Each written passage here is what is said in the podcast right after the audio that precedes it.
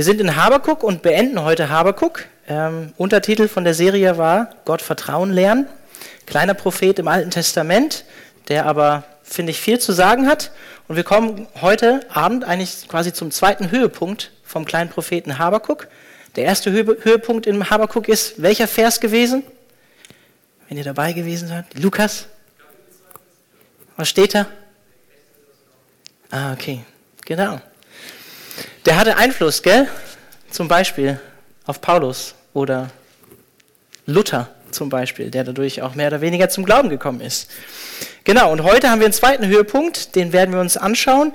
Wir werden sehen, wie Habakuk letztlich eigentlich vom Zweifel in die Anbetung kommt und gelernt hat, Gott zu vertrauen, ganz unabhängig von den Umständen, in denen er sich befindet. Und heute werden wir sehen, was es heißt eigentlich, dass der Gerechte aus Glauben leben wird und Habakuk wird uns zeigen, was das eigentlich praktisch heißt, nämlich das zu leben und das auch zu bekennen. Im ersten Kapitel haben wir davon ähm, gehört, dass, dass Habakuk mit Gott ringt äh, über das Unrecht im eigenen Land, in Juda. Ja, also selbst die geistlichen Verantwortlichen, die waren nicht unbedingt, haben ihre Verantwortung nicht wahrgenommen, haben im Gegenteil sogar ähm, bedürftige Menschen im Land sogar ausgebeutet. Und Habakuk hat gerungen mit Gott darüber, hat ihn gesagt, warum tust du nichts, Gott?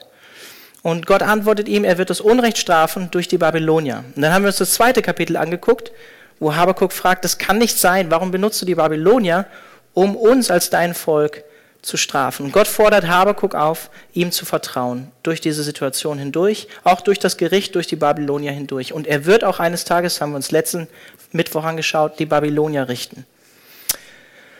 Und es endet mit der Gewissheit in Habakuk 2, äh, Vers 20, das haben wir uns angeschaut, dass es nur einen lebendigen Gott gibt und der sitzt auf seinem Thron und wird ewig regieren. Und es endet damit, werde still vor mir, Habakuk, und lerne mir zu vertrauen. Ich lese nochmal den letzten Vers aus Kapitel 2 vor.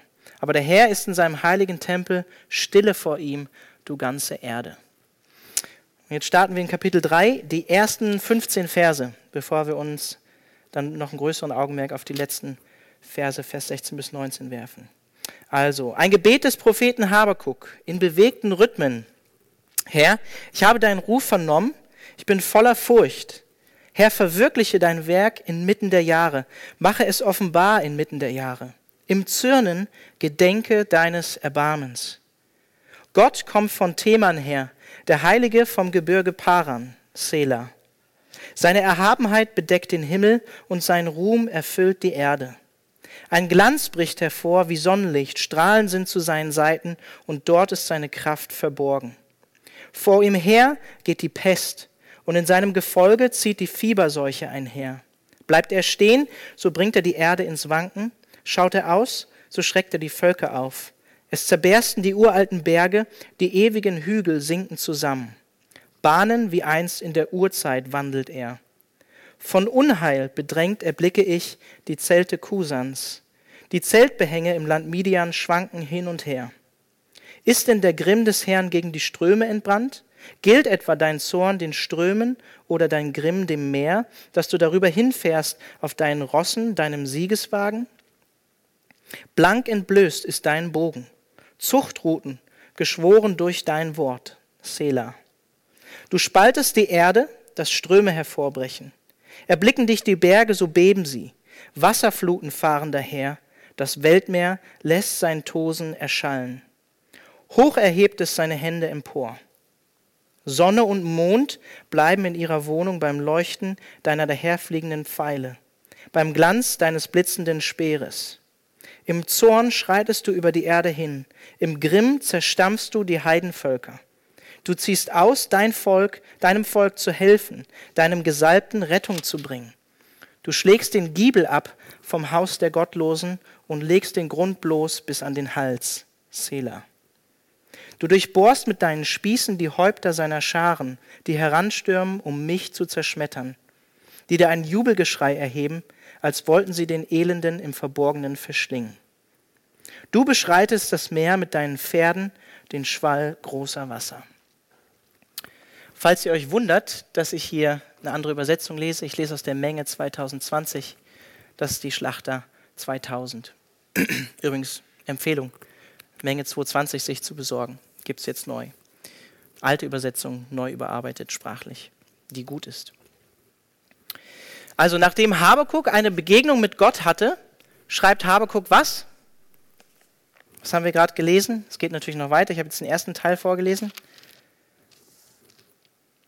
Erste Vers, ein Gebet des Propheten Habakuk in bewegten Rhythmen. Habakuk schreibt ein Lied, nachdem er eine Begegnung mit Gott hatte. Höchstwahrscheinlich, nachdem er eine Zeit lang über Gottes Antwort oder Gottes Offenbarung in den ersten zwei Kapiteln äh, nachgedacht hat. Habakuk 1 bis 2, darüber im christlichen Sinne meditiert hat. Wir hatten den letzten Vers gelesen in Vers 20, Habakuk 2, Stille vor ihm, Stille vor ihm ganze Erde. Und ich denke, Habakuk ist auch in sich gegangen und hat über das nachgedacht, was Gott ihm geantwortet hat auf seine Fragen. Und mitten in dieser Zeit von Ungewissheit schreibt Habakuk ein Lied. Schreibt Habakuk einen Psalm, ein Anbetungslied, ein vertontes Gebet. Also wörtlich steht hier im Hebräischen tatsächlich das Wort, was wir hier in der Menge lesen, Gebet. Und ich glaube, das drückt eigentlich auch schon das Vertrauen und den Glauben von Habakuk Gott gegenüber aus. Er kriegt eine relativ harte Antwort mit dem Gericht auf seine erste Frage, aber er kriegt auch die Ermutigung, auch wenn es nicht direkt eintreten wird, dass Gott auch die Babylonier richten wird und Recht schaffen wird. Und Habakuk drückt hier seinen Glauben aus, indem er ein Anbetungslied und ein Gebet Gott gegenüber schreibt. Statt sich von Gott abzuwenden in dieser Phase seines Lebens, wo er war, und das Unrecht, was er in seinem Volk gesehen hat, und auch das, ja, das Gericht, was auf sie zukommen würde, wendet er sich zu Gott. Das ist eine gute Entscheidung, das in so einer Situation zu tun. Und dieser Psalm ist so eine Art Mischung aus Gebet, äh, Offenbarung, also und, und einer endzeitlichen Vision, die Habakuk hat, und Anbetung. Die letzten Verse von diesem Lied, die schauen wir uns spezifisch dann am Ende noch an. Da will ich ein Augenmerk drauf legen. Dann lesen wir hier in Vers 2 von Habakuk die erste Reaktion von Habakuk.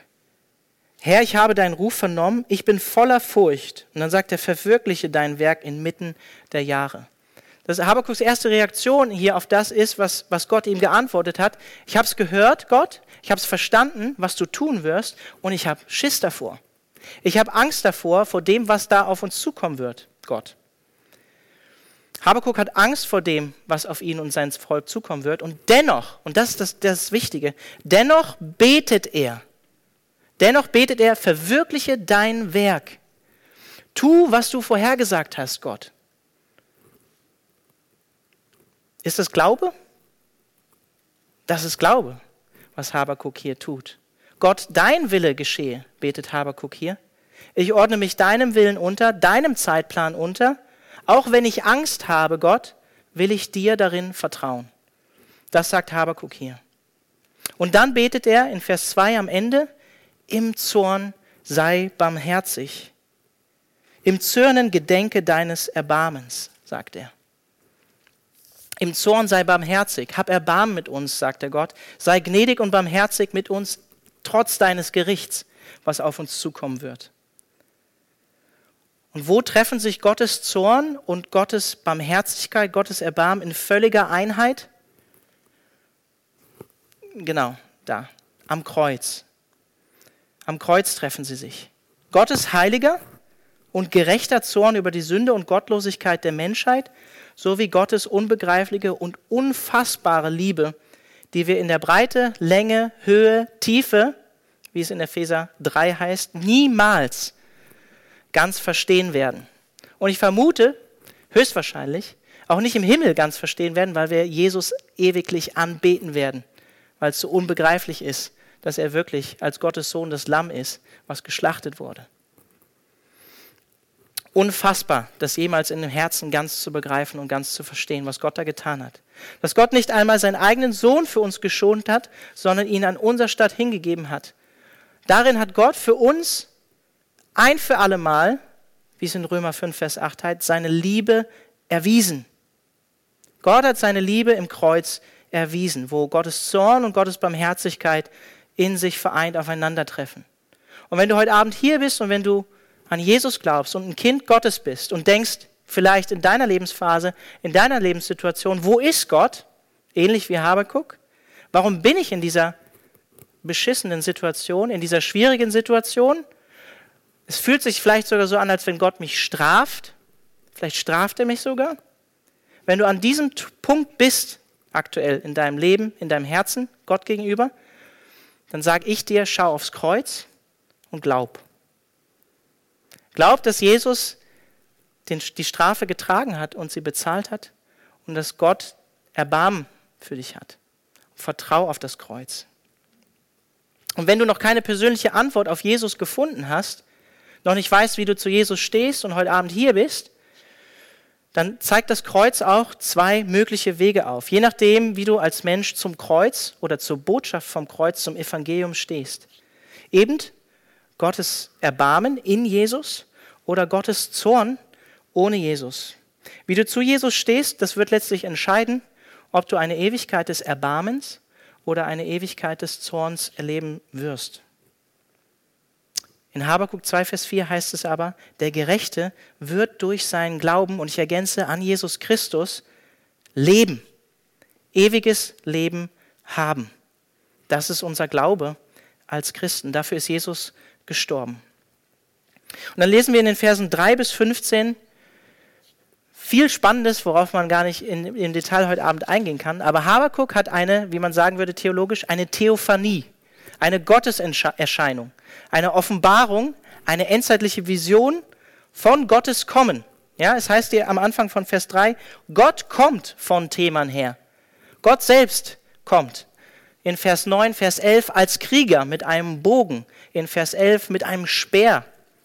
Und dann in Vers 8 als Reiter auf einem Streitwagen. Gott selbst, berichtet Habakuk hier, oder so sieht er Gott, kommt zum Gericht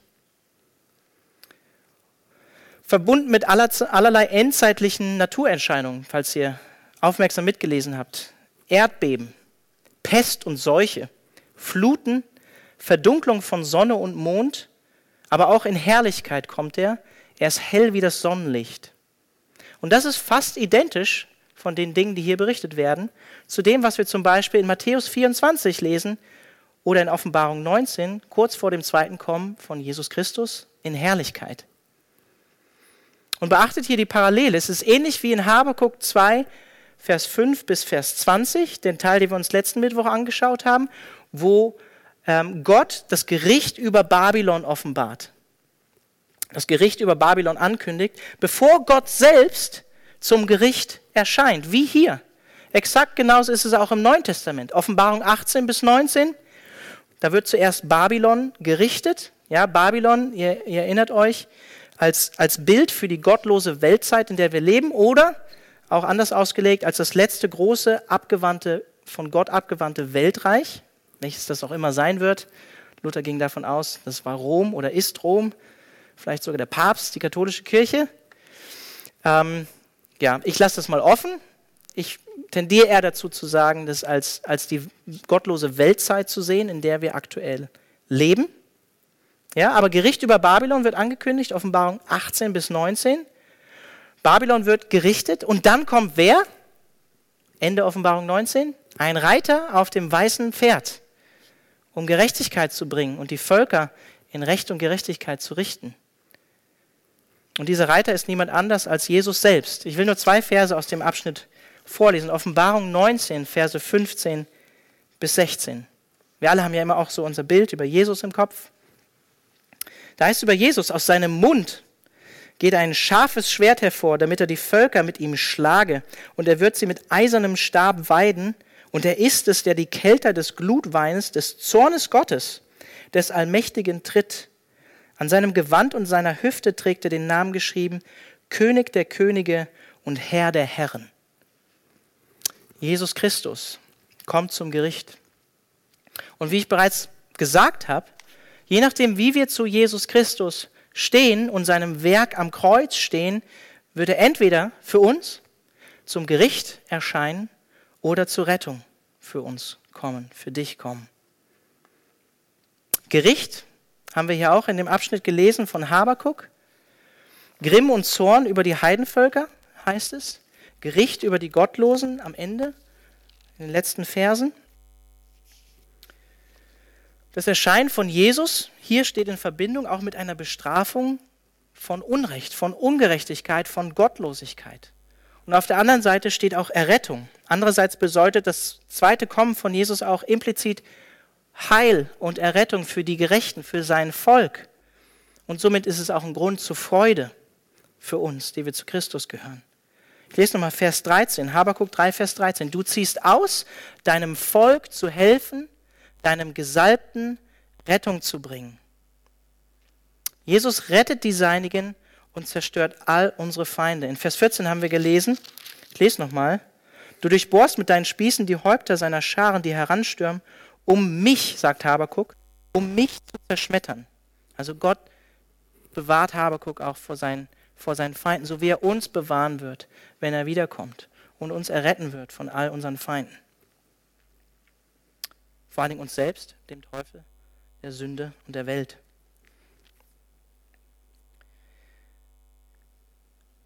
Das heißt dir, deinem Gesalbten Rettung zu bringen in Vers 13. Du ziehst aus, deinem Volk zu helfen, deinem Gesalbten Singular retten, Rettung zu bringen. Wahrscheinlich ist hier im Kontext Israel gemeint, das Volk Gottes, als, als der Gesalbte stellvertretend in dem König des Volkes, ähm, als, als der, der Gesalbte. Und das Wort, was hier benutzt wird im Hebräischen, ist Mashiach, das, das Wort Messias, äh, letztlich auf Jesus Christus hindeuten. Man könnte es natürlich aus neutestamentlichen Perspektive so auslegen, dass man sagt, es deutet auf den Messias, den Gott letztlich bewahrt hat und Rettung geschenkt hat, nachdem er gestorben ist und den er am dritten Tag von den Toten auferweckt hat und den das Grab nicht halten konnte. Aber wie auch immer man es deuten mag, letztlich kam der Messias aus dem Volk Gottes, aus Israel und schenkt auch uns, die wir an Jesus glauben jetzt, die wir von den Heidenvölkern kommen, Rettung in dem Messias. Zorn und Gericht sind nicht unbedingt irgendwie Dinge, über die wir heute noch gerne auch unter uns Freikirchlern sprechen. Ist ein unpopuläres Bild, was es über Gott vermittelt. Ja, manchmal denkt man irgendwie, Gott hat sich dann selbst nicht unter Kontrolle. Also manche Leute haben dann so ein Bild im Kopf über Gott. Manche Menschen heutzutage würden das auch gerne aus der Schrift streichen, diese Bilder. Und viele Menschen sehen Gott auch viel lieber als einen alten, betagten, eigentlich unfähigen Mann, der lieb und nett ist und ganz indifferent gegenüber Sünde und vor allem viel zu langsam, um irgendwie einzugreifen in dieser Welt, weil er ist so alt und gebrechlich. Gott sozusagen als großes Haustier, mit dem ich mich wohlfühlen kann, so ich mache mir Gott so, wie er mir passt, wie er mir gefällt. Gott letztlich unfähig einzugreifen aber was Habakuk uns hier offenbart, ist ein völlig anderes Bild. Also hier im Alten Testament wird uns ein völlig anderes Bild von Gott offenbart, wie auch im Neuen Testament. Ich habe es gerade einen Teil daraus vorgelesen, von Jesus Christus, von dem lieben, netten Jesus Christus, ja, der mit dem wallenden, langen Haar und den Jesus-Latschen. Gell? Das Bild hat man so oft aus, aus Filmen vielleicht im Kopf. Aber Jesus kommt auch als Richter, wird eines Tages als Richter wiederkommen. Und wenn wir von Zorn und Gericht sprechen, dann sprechen wir nicht davon, dass Gott sich nicht unter Kontrolle hat, sondern dass Gott eben nicht indifferent gegenüber Sünde ist. Dass es richtig und ähm, notwendig ist, eine Reaktion gegenüber moralischem Übel zu zeigen. Das ist, wie man sagen würde, heiliger und gerechter Zorn. Und die einzige Lösung für uns als Menschen, diesem Zorn zu entkommen, ist die Lösung, wo Gottes Zorn und Gottes Barmherzigkeit sich getroffen haben, nämlich im Kreuz wo Gerechtigkeit Gottes und Barmherzigkeit Gottes, Gottes sich treffen. Und wir einfach nur Ja dazu sagen müssen, im Glauben vertrauen dürfen darauf, dass Jesus den Zorn Gottes für uns getragen hat und dass er für uns wiederkommt, um ewig mit uns in Gemeinschaft zu leben, zum Guten wiederkommt. Dann die letzten Verse, Verse 16 bis 19. Und auf die will ich jetzt noch ein bisschen den Fokus legen, ich denke, sie sind durchaus mit die stärksten Verse, die sogar die es teilweise in der, die, die es in der Bibel mitgibt, würde ich sogar sagen. Sagt Habakuk weiter, vernommen habe ich's, da erbebte mein Leib. Wegen deiner Stimme zitterten mir die Lippen. Fäulnis oder Morschheit drang mir in die Gebeine und bis unten hin schauderte ich zusammen. Ich werde ruhen am Tag der Drangsal, wenn derjenige gegen das Volk heranzieht, der es angreifen wird. Denn wenn auch der Feigenbaum nicht zur Blüte kommt und die Reben keinen Ertrag geben, die Frucht des Ölbaums trügt und die Felder keine Nahrung liefern. Das Kleinvieh aus den Hürden verschwunden ist und keine Rinder mehr in den Ställen stehen. So will ich dennoch frohlocken im Herrn, will jubeln im Gott meines Heils. Gott der Herr ist meine Kraft. Er macht meine Füße schnell wie die der Hirsche und lässt mich einherschreiten auf meinen Höhen, dem Vorsänger auf meinem Seitenspiel. Wie ich finde, mit die stärksten Verse, die ich mit aus der Schrift auch kenne. Ist auch parallel wieder zu dem, was wir am Anfang von Kapitel 3 gelesen haben, zu Vers 2, wo Habakuk ebenso sagt, er hat Gottes Ruf vernommen und mit Angst, aber dennoch im Glauben darauf reagiert und gesagt, dein Wille geschehe dennoch. Und hier ist es genau ähnlich in den letzten Versen. Auf die Vision von Gottes Erscheinen zum endzeitlichen Gericht letztlich reagiert Habakuk ebenso mit tiefer Ehrfurcht und Zittern, so wie wir es hier am Anfang lesen, also richtig eine physische Reaktion sogar, wie es eigentlich so häufig in der Schrift ist, wenn Menschen Begegnungen mit Gott haben. Ne? Jesaja zum Beispiel, Jesaja 6, ne? er sagt, als er eine Begegnung, eine Vision von Gott hat, sagt er, ich vergehe. Ich gehe einfach ein vor dir. Wenn, wenn wir Gott begegnen, dann, dann können wir eigentlich nicht bestehen ohne Christus in seiner Gegenwart. Und das Krasse ist hier, dennoch sagt Habakuk hier, ich werde ruhen am Tag der Drangsal. Und wir haben gerade gelesen, was, was er hier sagt, ne? Wenn auch der Frucht, wenn, wenn auch die Bäume keinen Ertrag bringen, wenn wir auch keine Tiere mehr haben, wenn der Weinbaum nicht trägt, etc., etc. An dem Tag, an dem du die Babylonier gegen uns senden wirst, und lies mal für das Ausmaß die Klagelieder, Lies mal die Klagelieder, fünf Kapitel von dem, was, was da passiert ist, wie es, wie es dem Volk Gottes ging, nachdem die Babylonier eingefallen sind in, in Jerusalem, in Juda. An dem Tag, wenn du die Babylonier gegen uns senden wirst, an dem Tag, an dem du selbst zum Gericht letztlich ausziehen wirst, um die Welt zu richten, da will ich ruhen.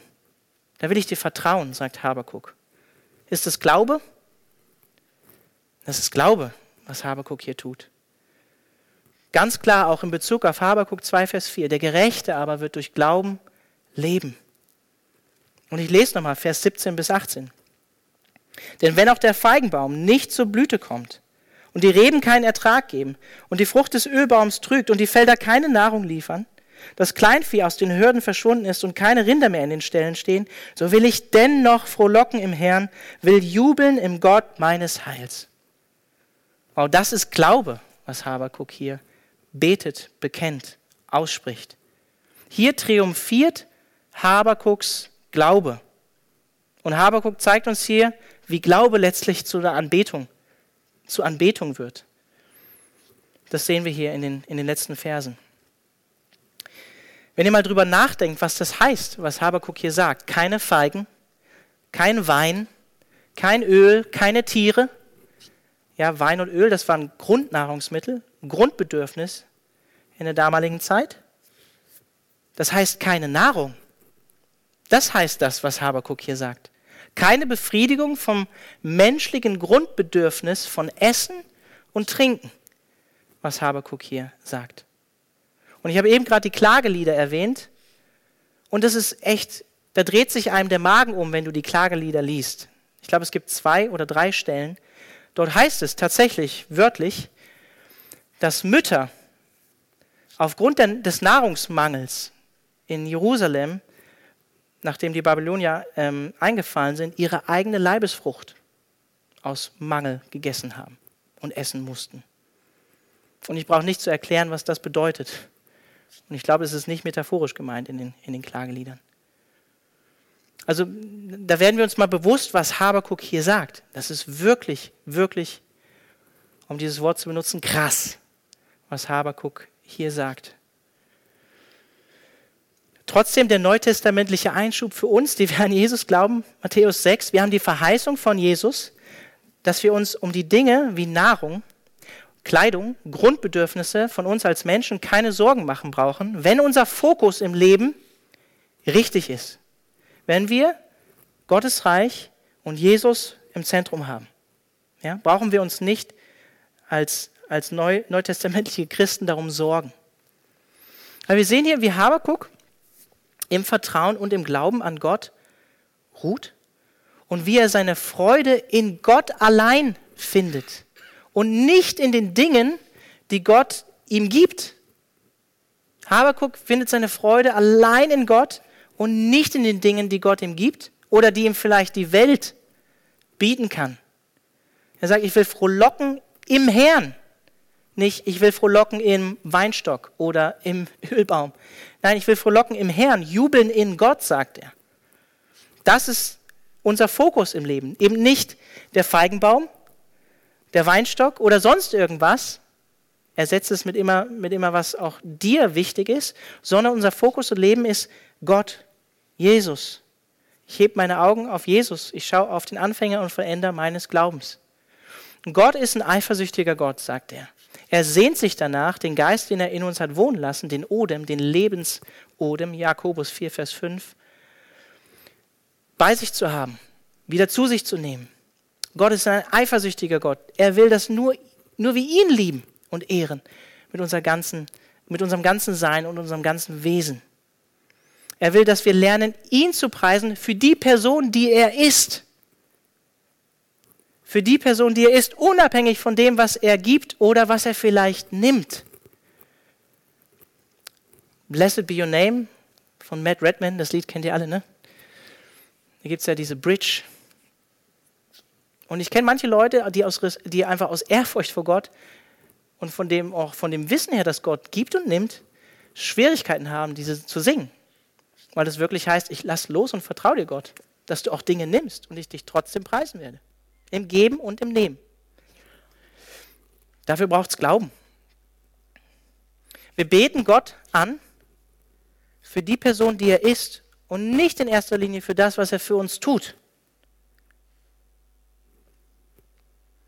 Und dennoch, gleichzeitig, hat Gott uns alles gegeben, alles geschenkt. Das kostbarste Geschenk, was er uns jemals hätte geben können, nämlich das Leben von seinem einzigen, einzigartigen Sohn. Und wie es am Anfang schon gesagt hat, er hat uns seine Liebe erwiesen. Und wir können ihm ultimativ anbeten für das, was er bereits getan hat in Jesus. Selbst dann, wenn alles andere in unserem Leben durch unsere Finger gleitet, auseinanderfällt, zerbricht. Und wenn wir ehrlich sind, dann, dann ist das auch so. Selbst wenn Gott dir alles nehmen würde, selbst deine Gesundheit, du morgen sterben würdest, es so schlimm kommen würde wie bei Hiob, könnten wir Gott trotzdem noch immer für Christus im Kreuz danken, weil wir wissen, wenn das wahr ist, kommt das Beste noch auf uns zu. The best is yet to come, dann, wenn wir das wirklich glauben. Wenn wir Gott wirklich glauben. Ein guter Ausgangspunkt für das Schreiben von Lobpreisliedern wir, sind, wir erinnern uns hier, wir sind hier in einem Psalm, wir sind hier sogar in einem Lobpreislied, ist Fokus auf Gott. Fokus auf Gott, Fokus auf seine großen Taten, das, was er für uns getan hat, das ist Lobpreis. Weniger auf mich und auf meine Umstände. Gott preisen für den, den er ist und was er in Christus für uns getan hat. Wobei ich jetzt hier nicht sagen will, dass es falsch ist, Lobpreislieder zu singen, die mich oder mein oder so im Fokus haben. Auch, auch Habakuk schreibt dir ein persönliches Lied. Und das sehen wir auch in dem Psalm, dass es persönlich sein darf und ist. Aber ich denke, wir haben manchmal eine Neigung bei uns in der evangelikalen Musikszene, ähm, den Fokus nicht spezifisch auf Gott zu setzen und auf das, was er in Christus getan hat, sondern wir sind, drehen uns häufig sehr viel um uns selbst, anstatt den Blick auf Christus zu richten, auf das, was er getan hat und Glauben daraus zu schöpfen und Freude in dem, was er getan hat. Das, was wir hier in Habakuk am Ende sehen, ist eigentlich 1. Thessalonicher 5, Verse 16 bis 18. Und hier zitiere ich mal wieder endlich die neue Genfer Übersetzung, die ich trotzdem sehr schätze, schätze, auch wenn ich hier die Menge habe. Da heißt, freut euch, was auch immer geschieht. Lasst euch durch nichts vom Gebet abbringen. Dankt Gott in jeder Lage. Das ist es, was er von euch will und was er euch durch Jesus Christus möglich gemacht hat. Das ist Glaube. sich freuen, unabhängig von den Umständen, die auf mich einprasseln, auf mich zukommen, mich nicht vom Gebet abbringen lassen, im Gegenteil, mich zu Gott hinwenden, wenn es schwierig wird, Gott in jeder Lebenslage danken. Und das ist möglich durch das, was in Christus geschehen ist, der uns seine Liebe erwiesen hat am Kreuz. Ultimativ und ein für allemal. Für die meisten Menschen, und da zähle ich mich dazu, ist es einfach, Gott zu preisen und Gott zu anbeten und Gott Danke zu sagen, wenn es uns gut geht. Wenn alles läuft. Aber es ist schwierig, wenn unsere Umstände eine andere Sprache sprechen. Dann fällt es uns sehr, sehr schwer, Gott zu preisen.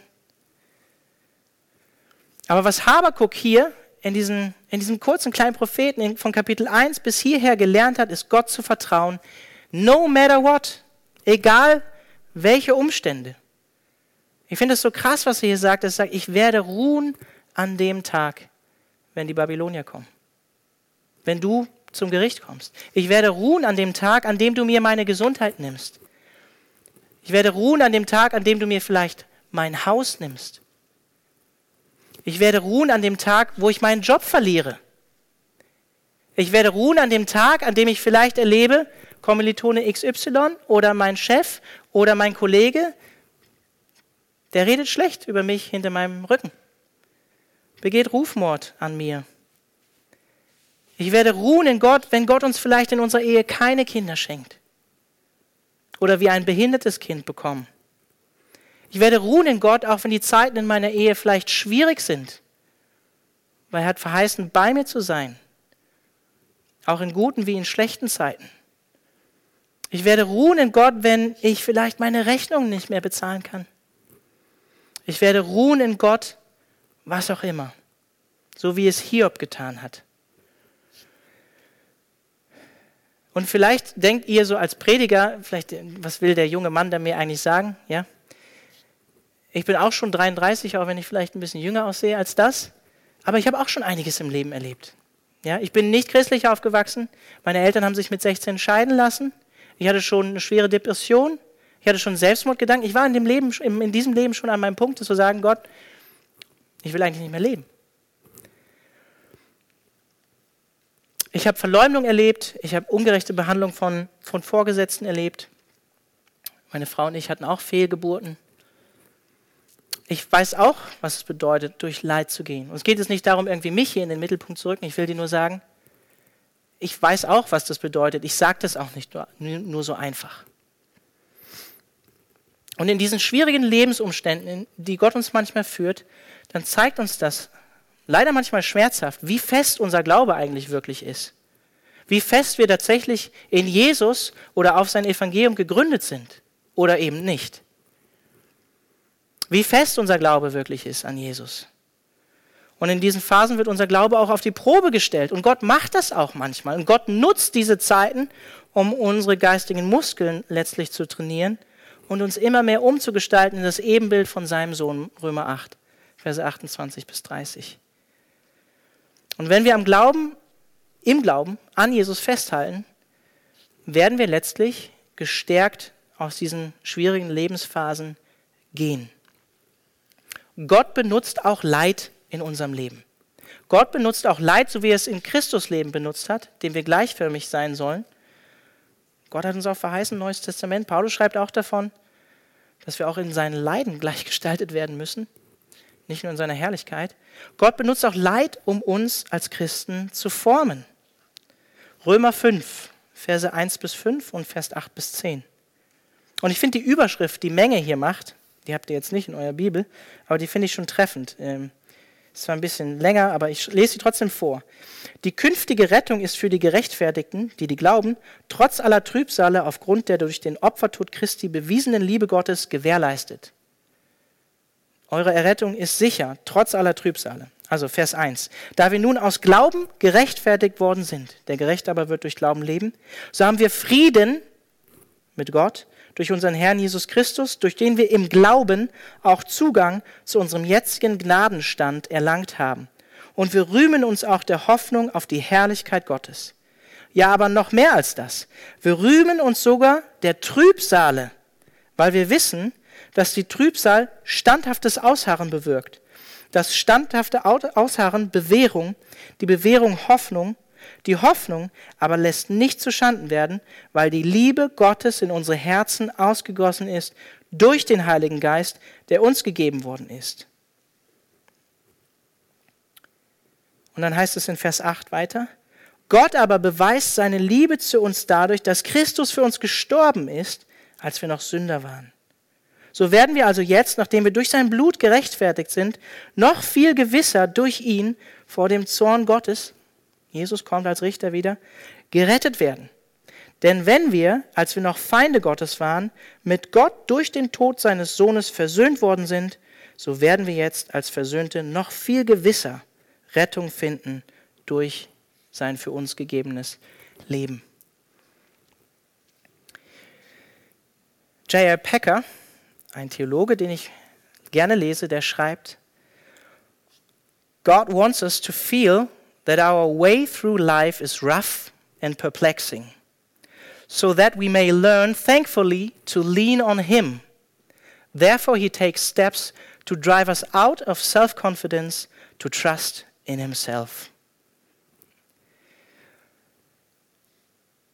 Gott möchte, dass wir in diesem Leben, was wir leben, dass wir das auf dem Lebensweg spüren, dass wir durch, durch schwierige und auch verwirrende Zeiten gehen, durch rough, also harte Zeiten, damit wir lernen, uns dankbar an Gott zu wenden und uns auf ihn zu verlassen und uns auf ihn zu stützen.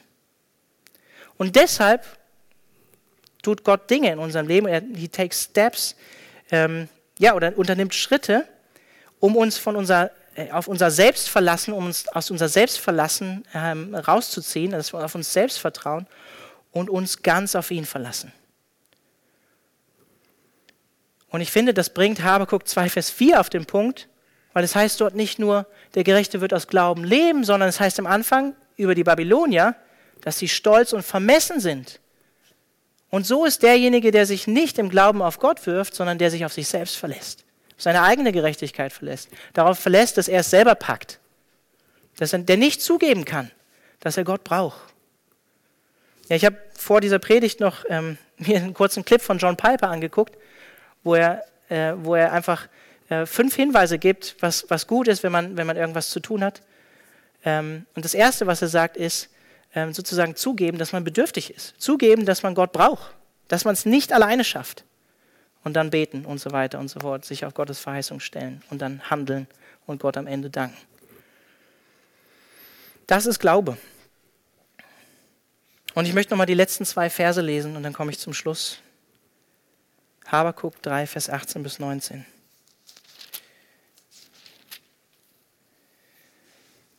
Ich will dennoch frohlocken im Herrn, will jubeln im Gott meines Heils. Gott der Herr ist meine Kraft, er macht meine Füße schnell wie die der Hirsche und lässt mich einherschreiten auf meinen Höhen. Habakuk macht hier genau das Richtige. Anstatt auf seine Umstände zu schauen, die ihn umgeben, schaut er und vertraut er auf Gott. Und Gott ist die einzige feste Konstante und Sicherheit in dieser und in der zukünftigen Welt. Und diese Konstante ist nicht in diesen Dingen dieser Welt zu finden, sondern allein in Jesus. Und Jesus ist Grund genug für Freude weil er der Gott unseres Heils ist. Übrigens im Hebräischen die gleiche Wurzel, aus dem das Wort Jesus kommt. Jescha steht hier. Und dann heißt hier, er macht meine Füße schnell wie die der Hirsche und lässt mich einherspringen, etc. Das ist natürlich eine metaphorische Veranschaulichung von Gottes gegebener Kraft in diesen schwierigen Umständen, durch die er uns führt. Sein Stecken und sein Stab trösten uns, wenn wir durchs dunkle Tal gehen, wie David schreibt im Psalm 23. Er sagt, Gott der Herr ist meine Kraft. Mit anderen Worten, mir wird alles gegeben werden, was ich brauche, um da durchzugehen, um durchzuhalten, um Gott treu zu bleiben, egal was kommt. Seine Kraft, wie Paulus sagt, 2. Korinther, ist in meiner Schwachheit stark. Und er wird mich über die Berge und durch die Täler des Lebens bringen, weil Jesus bei mir ist und er meine Kraft ist. Das sagt Habakuk hier. Und vielleicht sagst du, es hört sich vielleicht schön an, aber Gott hat in seinem Wort versprochen, 1. Korinther 10, Vers 13, dass er dir nicht mehr auferlegen wird, als du gemeinsam mit ihm in seiner Kraft tragen kannst. Die Frage ist, glauben wir das? Glauben wir das? 2. Korinther 5, Vers 7 heißt es im Kontext davon, dass wir einen neuen Auferstehungsleib bekommen werden, dass wir eine himmlische Heimat haben, dass wir nicht im Glauben, äh, nicht im Schauen leben, im, im, im Sehen der Dinge, sondern als Christen im Glauben leben. Im Glauben an Dinge, die wir noch gar nicht sehen, für die manche Leute uns für verrückt erklären. Bis Jesus eines Tages wiederkommen wird, um endgültige Gerechtigkeit zu schaffen, sein Friedensreich aufzurichten, wie es in Jesaja 11 heißt, leben wir als Christen im Glauben und im Vertrauen darauf, dass es so kommen wird, wie es sein Wort und wie es Jesus verheißen hat. Das heißt es, im Glauben zu leben und treu zu bleiben und an Gott dran zu bleiben. Und Habakuk gibt uns hier ein lebendiges Beispiel für so einen Glauben. Und wir sehen auch, dass es ein Prozess ist. Habakuk hat nicht mit diesem Glauben begonnen, sondern Gott hat ihn dahin geführt. Gott hat ihn dahin geführt. Und Gott kann auch dich, egal in welcher Situation du bist und wie du mit Gott ringst, in diesen Glauben führen. Amen. Ich bete zum Schluss noch.